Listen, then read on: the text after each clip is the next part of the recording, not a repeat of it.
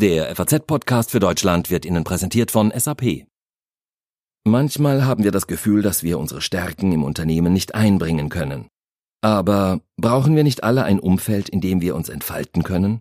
Jetzt sind Unternehmen in der Lage, gezielter auf die Fähigkeiten und Wünsche ihrer Mitarbeiter einzugehen. So profitieren beide, Mitarbeiter und Unternehmen. Das Business der Zukunft hat Gefühle. Erleben Sie Experience Management von SAP. Mehr unter sap.de slash erleben.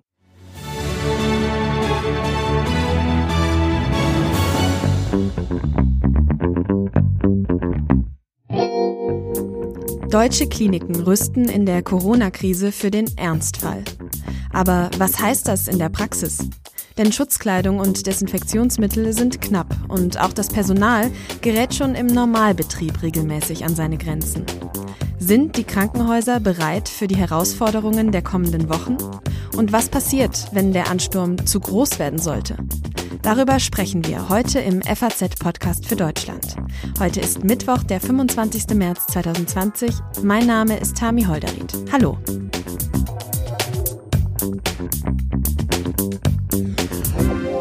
Das deutsche Gesundheitssystem gilt ja als eines der besten der Welt.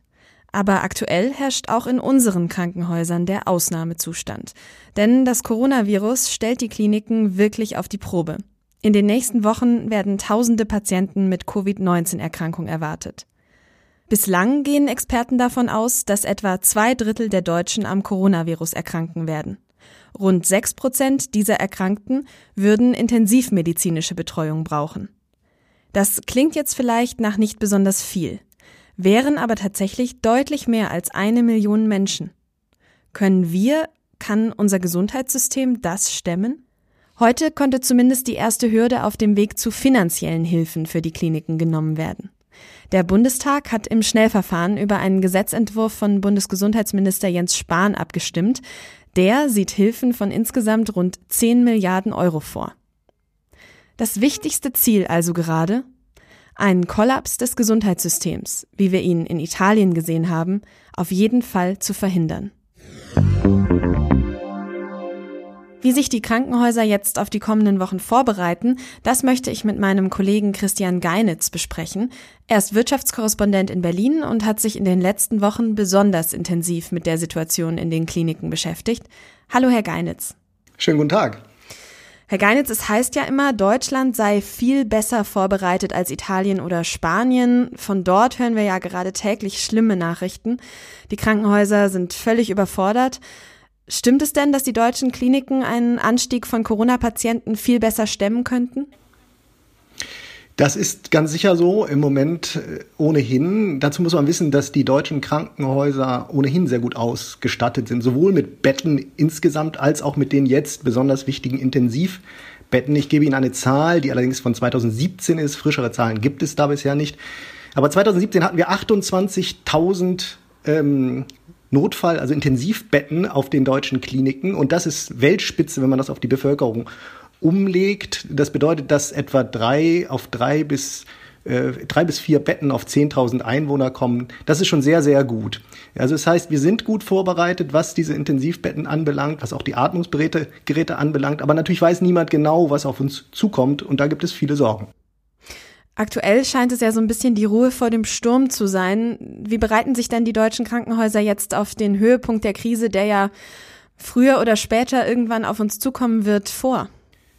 Die deutschen Krankenhäuser bereiten sich dadurch vor, dass sie jetzt ihre Intensivbettenzahl verdoppeln. Dazu sind sie von der Politik tatsächlich gehalten. Wir wollen also statt der genannten 28.000 Betten künftig 56.000 in Deutschland vorhalten, damit nicht das passiert, was in Italien und leider anderswo passiert, dass die Betten ausgehen.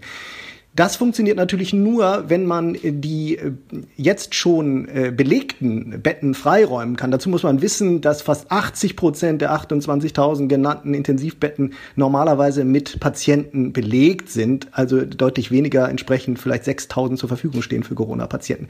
Das sind aber oft Patienten nach Operationen, nach sogenannten elektiven, planbaren Operationen, denken wir an Hüftoperationen oder dergleichen. Und jetzt ähm, sind die Krankenhäuser in Deutschland in einem Stadium, wo sie diese elektiven, planbaren, verschiebbaren Operationen absagen, weniger Patienten aufnehmen, um Kapazitäten für Corona-Patienten freizuhalten.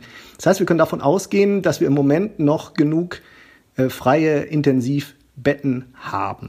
Die Betten sind ja jetzt das eine. Andererseits braucht man aber ja auch Pflegepersonal, Ärzte, Ärztinnen, die dann diese Betten, die dann irgendwann belegt sind, betreuen. Ähm, in Bayern hat jetzt eine Aktion gestartet, bei der Menschen, die medizinische Ausbildungen haben, aufgerufen werden, sich jetzt freiwillig zu melden, sich sozusagen zum Dienst zu melden. Ähm, wie wird denn auf, sonst noch auf andere Arten vielleicht äh, jetzt gerade Personal gesucht in Deutschland? Ja, selbst in normalen Zeiten ist das Personal ja knapp. Äh, mhm. Wir äh, sprechen von einer Pflegelücke von etwa 17.000 äh, 17.000 Personen, also Pflegekräfte, etwa dreieinhalbtausend Ärzte fehlen schon zu normalen Zeiten. Äh, was wird gemacht? Naja, Herr äh, Bundesminister Spahn hat ja durch das Kabinett und heute auch durch den Bundestag ein Gesetz gebracht, das unter anderem vorsieht, dass bei solchen pandemischen Notsituationen, wie sie im Moment vorliegen, ähm, Mediziner rekrutiert werden können. Äh, man könnte fast sagen zwangsrekrutiert, zum Beispiel aus dem Ruhestand zurückgerufen werden können, auch Krankenschwestern. Und dass man auch Medizinstudenten der höheren Semester einsetzen kann, um wirklich alles zu mobilisieren gegen diese Krise, damit es eben eben nicht zur Personalmangel kommt. Das heißt, wenn das alles so klappt, äh, haben wir jedenfalls im Vergleich zu anderen Ländern eine A, gute Bettenausstattung und B, auch eine halbwegs gute Personalausstattung. Außer dem Personal hört man ja auch, dass es in den Kliniken an Schutzkleidung, an Desinfektionsmittel fehlt. Wie wird denn jetzt da Material beschafft? Was wird gegen diesen Ausrüstungsmangel unternommen? Ja, in der Tat. Ähm, obgleich äh, die äh, Krankenhäuser jetzt noch gar nicht so viel zu tun haben, eigentlich eher lustigerweise weniger zu tun mhm. haben als außerhalb der Krise. Ein Mangel zeigt sich, wie Sie völlig richtig sagen, das ist die Schutzausrüstung. Hier reden wir also vor allen Dingen von entsprechenden Masken, Schutzmasken. Da gibt es viel zu wenig. Ähm, jetzt schon, niemand weiß, was passiert, wenn jetzt wirklich der Sturm kommt. Was wird gemacht? Mhm. Die Bundesregierung hat zunächst einmal den Export von Schutzausrüstung untersagt, hat sich dort aber eine blutige Nase bei den europäischen Partnern äh, geholt, ist wieder zurückgerudert und hat jetzt dieses Exportverbot aufgehoben äh, mit der Begründung, es bestehe ein Exportverbot aus der Europäischen Union als Ganzer und man müsse sich innerhalb der Europäischen Union ja durchaus unter den Ländern versorgen mit dieser Schutzausrüstung. Das passiert auch. Es wird nach Italien geliefert und anderswo. Auf der anderen Seite versucht mit Macht die deutsche Bundesregierung auch in Zusammenarbeit mit der Bundeswehr Schutzausrüstung in der ganzen Welt einzukaufen. Das funktioniert leidlich. Gestern gab es Meldungen, dass ich glaube sechs Millionen Schutzmasken in Kenia verloren gegangen, worden, äh, gegangen seien. Es gibt also Probleme, aber ähm, ich glaube, die ersten 10 Millionen Schutzmasken sind schon äh, seitens der Kassenärztlichen Vereinigung ausgeteilt worden. Es tut sich also in jedem Falle was und äh, ich würde davor warnen, jetzt in Panik zu verfallen, sondern wir müssen sehen, dass alle Kräfte mobilisiert werden und das versucht die Politik und das versuchen die Ärzte vor allem und die Pfleger so gut es geht im Moment. Bundesgesundheitsminister Jens Spahn hat ja jetzt auch einen Gesetzentwurf für eine Art Schutzschirm für die Krankenhäuser vorgelegt. Vielleicht können wir da noch mal kurz drüber sprechen. Was sieht der denn vor? Der sieht äh, vielerlei vor. Äh, das Wichtigste für die Krankenhäuser ist sicherlich, dass die Umsatzausfälle kompensiert werden sollen, die jetzt dadurch entstehen, dass planbare Operationen nicht durchgeführt werden, dass im Moment mhm. sozusagen viele Betten leer stehen. Da soll es pro äh, Bett, äh, das äh, sozusagen vorgehalten wird, einen Betrag von 500 Euro geben. Das orientiert sich an der durchschnittlichen Auslastung des vergangenen Jahres und diese Umsatzverluste möchte man ausgleichen, damit nicht das passiert, wovor die Krankenhausverbände schon massiv warnen, dass es nämlich insbesondere bei kleineren Häusern zu einer Pleitewelle kommen könnte, weil man das Personal nicht mehr bezahlen kann. Also das ist das eine, das ist sozusagen diese Bettenpauschale, möchte ich es mal nennen. Das andere ist, dass es pro Patient eine äh, eine Pauschale für die Schutzausrüstung geben soll von einmalig 50 Euro. Da hatten die Kliniken 160 Euro gefordert, aber der ursprüngliche Entwurf von Herrn Spahn sah überhaupt kein Geld vor zur großen ähm, Verärgerung der Kliniken. Da gibt es jetzt also ähm, Geld. Das andere ist, dass es auch Zuschüsse geben soll zu den Intensivbetten, die nötig sind, jetzt für die schwereren Krankheitsverläufe. Ein solches Bett kostet nach meiner Kenntnis etwa 85.000 Euro und die Bundesregierung hat zugesagt, 50.000 Euro von diesen Kosten zu übernehmen. Da war ursprünglich von 30.000 Euro die Rede. Also auch da wurde nachgeschärft, da wurde draufgelegt in dem jetzigen ähm, Bundestagsbeschluss, den Bundesminister Spahn in den Bundestag hat einbringen lassen. Ja, ob diese Maßnahmen aus Sicht der Kliniken reichen, das besprechen wir gleich noch. Aber zuerst noch die letzte Frage an Sie, Herr Geinitz. Ihre Einschätzung, wird unser System die nächsten Wochen stemmen können? Und wenn ja, wie lange? Da bin ich natürlich der Letzte, der eine Glaskugel hat. Das kann ich Ihnen nicht sagen. Aber ich kann nur sagen, im Vergleich zu anderen Ländern ist Deutschland gut gerüstet. Äh, man sieht auch, äh, dass äh, die schweren Krankheitsverläufe in der Tat geringer sind als anderswo, dass die Sterberate noch geringer ist als anderswo. Man muss immer sagen, noch. Aber wir sind besser vorbereitet als andere Länder. Das macht mich ähm, hoffnungsfroh. Wie lange es vorhalten wird, weiß natürlich niemand. In der vergangenen Woche hat sich der Präsident der Deutschen Krankenhausgesellschaft dergestalt geäußert, dass er gesagt hat, für die nächsten zwei Wochen könne, Wochen könne er eine Garantie abgeben, dass es nicht zu Versorgungsengpässen kommt. Das ist natürlich ein kurzer Horizont. Wir hoffen natürlich alle inständig, dass das sehr, sehr, sehr viel länger andauert und wir nicht in eine ähnlich katastrophale Lage schlittern, wie sie zum Beispiel in Norditalien vorherrscht. Vielen Dank für das Gespräch, Herr Geinitz. Ich danke Ihnen.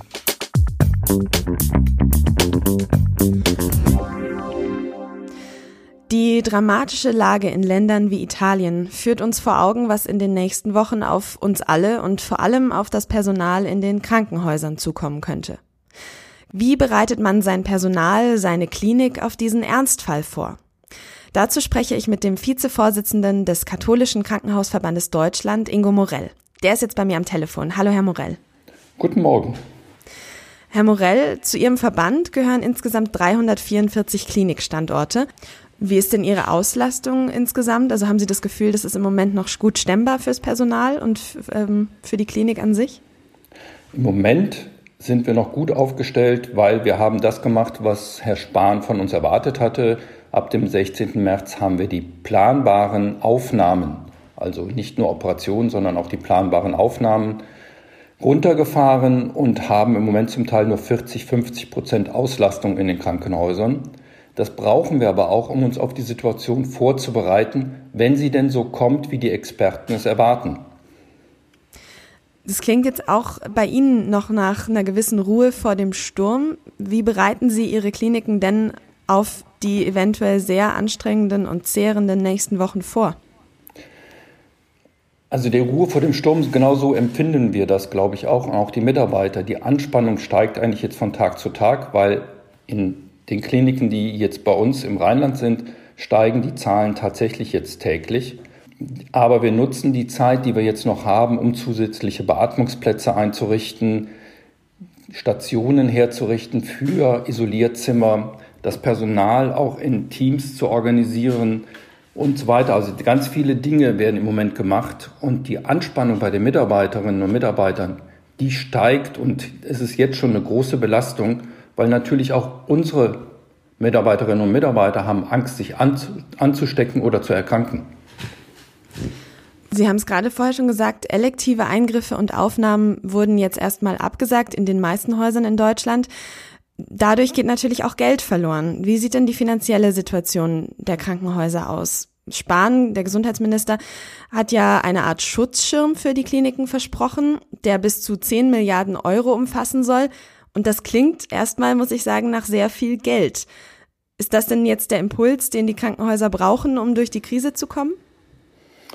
Sie haben das genau richtig beschrieben. Es klingt nach sehr viel Geld, man muss sich das aber im Detail angucken. Aber vielleicht eine Vorabbemerkung dazu.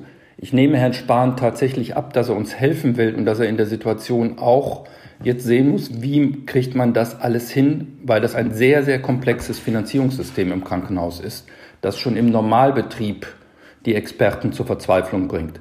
Jetzt in der mhm. Notsituation erst recht. Aber wenn man sich die Vorschläge von Herrn Spahn in Ruhe anguckt, gibt es eigentlich vorwiegend drei Kernpunkte.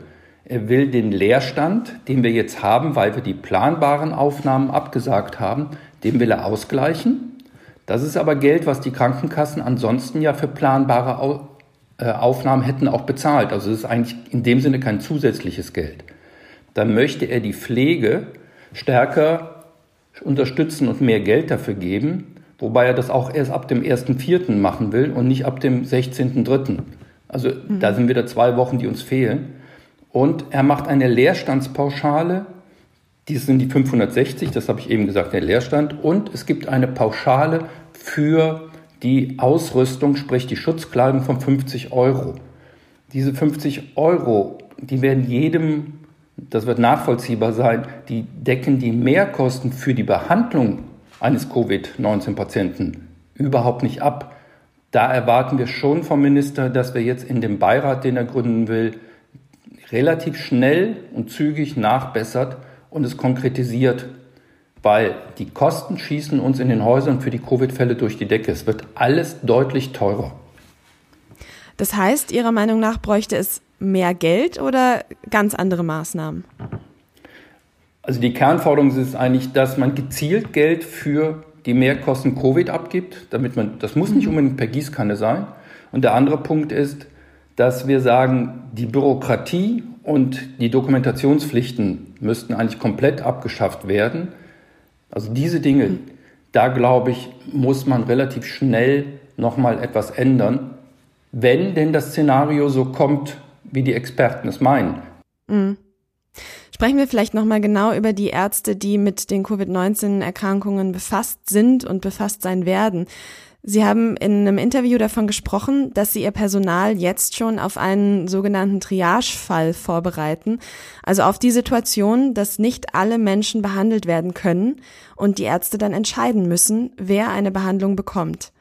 Es klingt, muss ich sagen, unvorstellbar, aber wir wissen, dass genau das in Italien geschehen ist. Wie bereitet man Ärzte denn auf solche Entscheidungen vor? Also Ausgangspunkt ist genau das gewesen. Wir haben am Anfang, als wir uns mit der Thematik beschäftigt haben, Koro-Krise, an sowas überhaupt nicht gedacht. Nur als dann die Bilder aus Italien und aus Spanien kamen, haben uns natürlich die Pflegekräfte und auch die Ärzte gefragt, passiert das auch bei uns? Und ich glaube, man kann im Moment nicht ausschließen, dass es nicht passiert. Es will keiner, aber man kann es auch nicht ausschließen. Und seitdem diese Fragen an uns auch als Träger herangestellt, also gestellt wurden, haben wir uns auf den Weg gemacht und haben mit unseren Theologen und Ethikern und auch mit unseren ärztlichen Direktoren gesprochen, wie können wir unsere Ärzte und Pflegekräfte, das betrifft beide, darauf vorbereiten. Mhm. Da finden jetzt viele Gespräche statt. Es finden, wir versuchen Teams zu bilden, die im Zweifel auch die Ärzte bei ihrer Entscheidung unterstützen können. Die Letztentscheidung muss immer der Arzt treffen. Ich glaube, das ist unstrittig.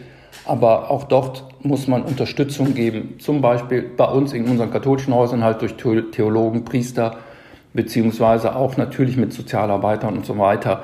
Das versuchen wir gerade in ein geordnetes Verfahren zu kriegen, äh, zu organisieren. Aber ich gebe zu, das ist nicht einfach. Das heißt, da wird es dann gewisse Handreichungen geben, gewisse Regelungen, nach denen man genau. solche Entscheidungen dann treffen kann? Genau, also Hilfestellung, wie gehe ich in so einer Situation um, wen kann ich anrufen, das geht ja auch weiter. Wie gehe ich mit Angehörigen um? Mhm. Und ich denke, dass das schwer ist und dass das auch für einen psychisch enorm belastend ist. Neben den ganzen anderen Belastungen, die die Ärzte und Pflegekräfte jetzt schon haben, das wird jeder verstehen. Mhm. Haben Sie persönlich denn Angst vor den kommenden Wochen? Dafür habe ich im Moment ehrlich gesagt überhaupt keine Zeit, Angst zu haben. Vor allem, man fängt morgens um 6 Uhr an und hört abends um 24 Uhr auf, äh, die Dinge mit zu organisieren. Und die größte Sorge ist aber, dass wir die Patienten nicht alle versorgt bekommen. Und deswegen ist es ganz wichtig, dass diese Kurve der Neuinfektionen abflacht, damit das Gesundheitssystem, insbesondere die Intensivversorgung, nicht kollabiert. Da sind wir, hoffe ich, auf einem guten Weg, aber das kann seriös, glaube ich, im Moment keiner wirklich einschätzen. Davor habe ich allerdings Angst. Vielen Dank, Herr Morell, für Ihre Einschätzungen. Er ist Vizevorsitzender des Katholischen Krankenhausverbands Deutschland.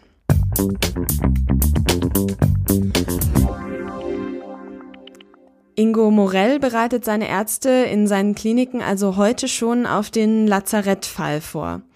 Natürlich hoffen alle, dass es soweit nicht kommen wird. Aber was würde es bedeuten, wenn nicht mehr genug Platz für alle Kranken in den Krankenhäusern wäre? Wenn Ärzte entscheiden müssten, wer beatmet wird und wer nicht? Auf welcher Basis können solche Entscheidungen getroffen werden? Das möchte ich jetzt mit Alena Büchs besprechen. Sie ist Ärztin und Medizinethikerin an der Technischen Universität in München. Hallo, Frau Büchs. Hallo. Frau Büchs, vielleicht können Sie uns zuerst nochmal erklären, was denn genau dieser Triage-Fall, dieser Lazarettfall ist. Also Triage ist ein Begriff aus der Katastrophen- und Notfallmedizin vornehmlich, ähm, der bezeichnet, dass man zum Beispiel bei einem großen Unfall, also Massenkarambolage auf der Autobahn oder sowas, wo sehr schnell viele ähm, Verletzte äh, und, und schwer Erkrankte ähm, anfallen, eine Einteilung bei den Patienten vornimmt. Also wenn Sie die leitende Notärztin sind bei so einem großen Unfall, dann äh, nehmen Sie eine Triage vor, indem Sie die Patienten unterteilen in die Gruppen, ähm, die nicht mehr behandelt werden können mhm. ähm, in die Gruppe, die nicht behandelt werden müssen oder jedenfalls nicht intensivmedizinisch oder mit dem, was sie da gerade verfügbar haben, behandelt werden müssen und die Gruppe, ähm, die sie behandeln können und die es braucht. Ähm, einfach um einen Überblick zu verschaffen und eine Einteilung unter den Patienten vorzunehmen ähm, und dann schnell diejenigen, die dringend Behandlung brauchen, tatsächlich auch angemessen zu behandeln. Also eine Art der Priorisierung. Das Coronavirus, das könnte uns jetzt aber in eine Situation bringen, die die wenigsten von uns überhaupt schon erlebt haben. Eine Lage, in der das komplette Gesundheitssystem überlastet ist, es quasi an allem fehlt also. Was würde so eine Situation denn für Ärzte und Pfleger bedeuten? Ja, das wäre, wenn es dazu käme, wirklich eine schreckliche Situation. Wir haben ja Berichte gesehen aus Italien, ähm, wo sehr schnell die Kapazitäten äh, vollkommen erschöpft waren ähm, dass dann einfach nicht mehr alle Patienten beispielsweise die Beatmung bekommen, die sie eigentlich bräuchten. Mhm. Ähm, und das führt dann zu extrem belastenden, medizinisch wie ethisch extrem schwierigen Situationen. Ähm, und in Italien haben wohl Ärzte tatsächlich dann entscheiden müssen, wer ein Beatmungsgerät bekommt und wer nicht. Und wer es nicht bekommen hat, ist verstorben. Das ist etwas, was wir so aus der Medizin im Alltag eigentlich überhaupt nicht kennen, mit einer Ausnahme, einer auch schwierigen Ausnahme äh, der absoluten Knappheit von Spenderorganen. Das ist die einzige Konstellation, die wir kennen. Ansonsten ist das etwas, was in Deutschland jedenfalls zu meinen Lebzeiten so nie vorgekommen ist. Welche Kriterien könnte oder müsste man denn anlegen bei solchen Entscheidungen? Also das äh, Normale ist ja eigentlich, dass sozusagen diejenigen, die kommen, das kriegen, was sie brauchen. Sollte es zu Überlastungen kommen, dann wären eben tatsächlich ähm, insbesondere zwei Fragen relevant. Die erste, wer käme dann noch auf die Intensivstation? Das ist sozusagen die, die tatsächliche äh, Triage-Situation. Mhm. Ähm, in der absoluten Knappheit, wenn nicht mehr genügend Geräte da sind. Ähm, und da ähm, würden die Kriterien der medizinischen Notwendigkeit, also wer braucht es jetzt wirklich ähm, und wer könnte es auch ohne schaffen, mhm. äh, um es jetzt mal sagen, ähm, simpel zu formulieren, äh, eine Rolle spielen. Ähm, und erst danach auch das Kriterium der, ähm, der Erfolgsaussicht. Also wie gut kann man jemanden dann behandeln mit der Beatmung. Mhm. Das wäre die erste Entscheidung. Ähm, schon die ist ethisch und äh, menschlich extrem schwierig. Noch schwieriger wäre es, wenn dann ähm, immer wieder überlegt werden müsste, ähm, ob gegebenenfalls ähm, sogar Behandlungen beendet werden müssten, weil sich etwa die Prognose verschlechtert. Sollte jetzt eine Situation, in der Ärzte und Pfleger entscheiden müssen, wer behandelt werden soll, in den nächsten Wochen auf uns zukommen, dann wären ja auf einmal viele, viele Ärzte und Pfleger mehr damit auch befasst. Wie kann man denn diesem Personal Hilfestellung geben? Wie kann die Medizinethik da vielleicht ähm, bei den Entscheidungen helfen, die da getroffen werden müssen? Ja, also das muss man wirklich nochmal betonen, dass ähm, wir zunächst erst einmal alles tun müssen, dass es nicht dazu kommt. Mhm. Oder sehr, sehr viel tun müssen, dass es nicht dazu kommt. Sollte es dazu kommen, ähm, dann werden gegenwärtig von den Fachgesellschaften, ähm, die in diesen ähm, Bereichen unterwegs sind, ähm, Empfehlungen erarbeitet, wie dann vorgegangen werden kann, damit das nicht sozusagen auf den Schultern der Einzelnen lastet, die das dann mhm. immer wieder neu ad hoc entscheiden müssten. Zugleich wird auch äh, vorbereitet, dass diejenigen, die das dann machen müssten, schwerst psychisch ähm, belastet wären dadurch und dass man dann also unbedingt dringend Angebote schaffen muss, ähm, um diese äh, Kolleginnen und Kollegen zu begleiten in dem, was sie tun müssen. Da gibt es also, da laufen jetzt auch schon äh, seit einiger Zeit, also seit einer Woche oder so, ganz intensive Anstrengungen, auch das deutschlandweit, interdisziplinär, um da Handreichungen zu entwickeln. Mhm. Das sind ja Entscheidungen tatsächlich über die Frage, wer lebt, wer stirbt im Zweifelsfall. Muss sich da nicht eigentlich auch der Rechtsstaat einschalten? Ja, das sind, äh, wie gesagt, wohl die schwersten und herausforderndsten Entscheidungen, die man sich vorstellen kann. Und wir haben da eine Situation, ähm, das müssen wir uns klar machen, und das ist auch sehr wichtig, dass der Rechtsstaat sich da nicht einschalten darf. Der Rechtsstaat muss uns Rechtssicherheit geben in dieser Situation. Wir müssen darauf vertrauen können, dass unsere Verfassungsprinzipien der Menschenwürde, der Gleichbehandlung, der Nichtdiskriminierung auch im Ausnahmezustand gelten. Und der Staat darf äh, mit Blick auf äh, unsere Verfassung nicht solche Abwägungen zwischen Leben vornehmen und sagen, ähm, du hast mehr Erfolgsaussicht, was die Behandlung anbelangt, deswegen kriegst du jetzt ähm, die Behandlung und der andere, äh, bei dem wird sie ausgestellt oder der kriegt sie gar nicht. Ähm, das darf der Staat nicht. Der Staat muss in dieser Hinsicht neutral sein und das ist auch richtig so. Das ist die Grundlage unserer Verfassung. Was macht das denn mit einer Gesellschaft, wenn sie in so einer Situation ist und solche Entscheidungen im Zweifelsfall treffen muss? Ich glaube, dass wir es schaffen können, ähm, wenn wir da transparent sind, wenn wir darauf hinweisen, dass es letztlich eine unmögliche Situation ist, die aber gegebenenfalls tatsächlich existiert, ähm, dass wir unsere ähm, verfassungsmäßigen Schutzprinzipien äh, unterstreichen äh, und zugleich anerkennen, dass es für bestimmte konkrete Handlungssituationen dennoch hilfreich sein kann, Empfehlungen zu formulieren also wenn wir das aushalten, wenn wir das transparent machen, ähm, dann glaube ich, können wir durch so eine Zeit kommen. Und ich möchte nochmal betonen, wir handeln alle gegenwärtig füreinander sehr solidarisch. Es gibt eine sehr, also wirklich fast unerreicht hohe Unterstützung von den ganz einschneidenden Maßnahmen, die wir gegenwärtig haben, die ja massive Kosten für uns alle haben für die Einzelnen, für die Wirtschaft, für letztlich alle Gesellschaftsbereiche, unter denen wir kollektiv wirklich leiden. Und dass wir das tun, um diese unmögliche Situation zu vermeiden, das ist aus meiner Sicht auch etwas Positives. Und deswegen ist meine Hoffnung, ähm, dass wir es gut bestehen werden, durch diese Zeit der akuten Krise als Gesellschaft durchzukommen. Das hoffen wir natürlich alle. Vielen Dank, Frau Büchs.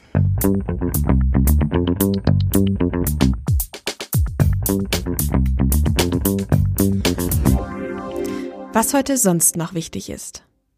Der Bundestag hat ein historisch einmaliges Hilfspaket für Unternehmen und Bürger in der Corona-Krise beschlossen. Zu dem Rettungspaket gehören etwa ein Nachtragshaushalt, der eine Neuverschuldung in Höhe von 156 Milliarden Euro vorsieht, sowie zahlreiche Maßnahmen zum Schutz von Wirtschaft und Privatpersonen. Wegen der Corona-Pandemie dürfen Erntehelfer und Saisonarbeitskräfte vorerst nicht mehr aus dem Ausland nach Deutschland kommen. Das hat das Bundesinnenministerium mitgeteilt. Das Einreiseverbot gelte bereits ab morgen und sei zwingend erforderlich, um Infektionsketten zu unterbrechen. In der deutschen Landwirtschaft arbeiten jährlich knapp 300.000 Saisonarbeitskräfte, die vor allem aus Osteuropa kommen. Das war der FAZ-Podcast für Deutschland. Heute am 25. März 2020 mit mir, Tami Holderried. Ich wünsche Ihnen eine gute und gesunde Zeit.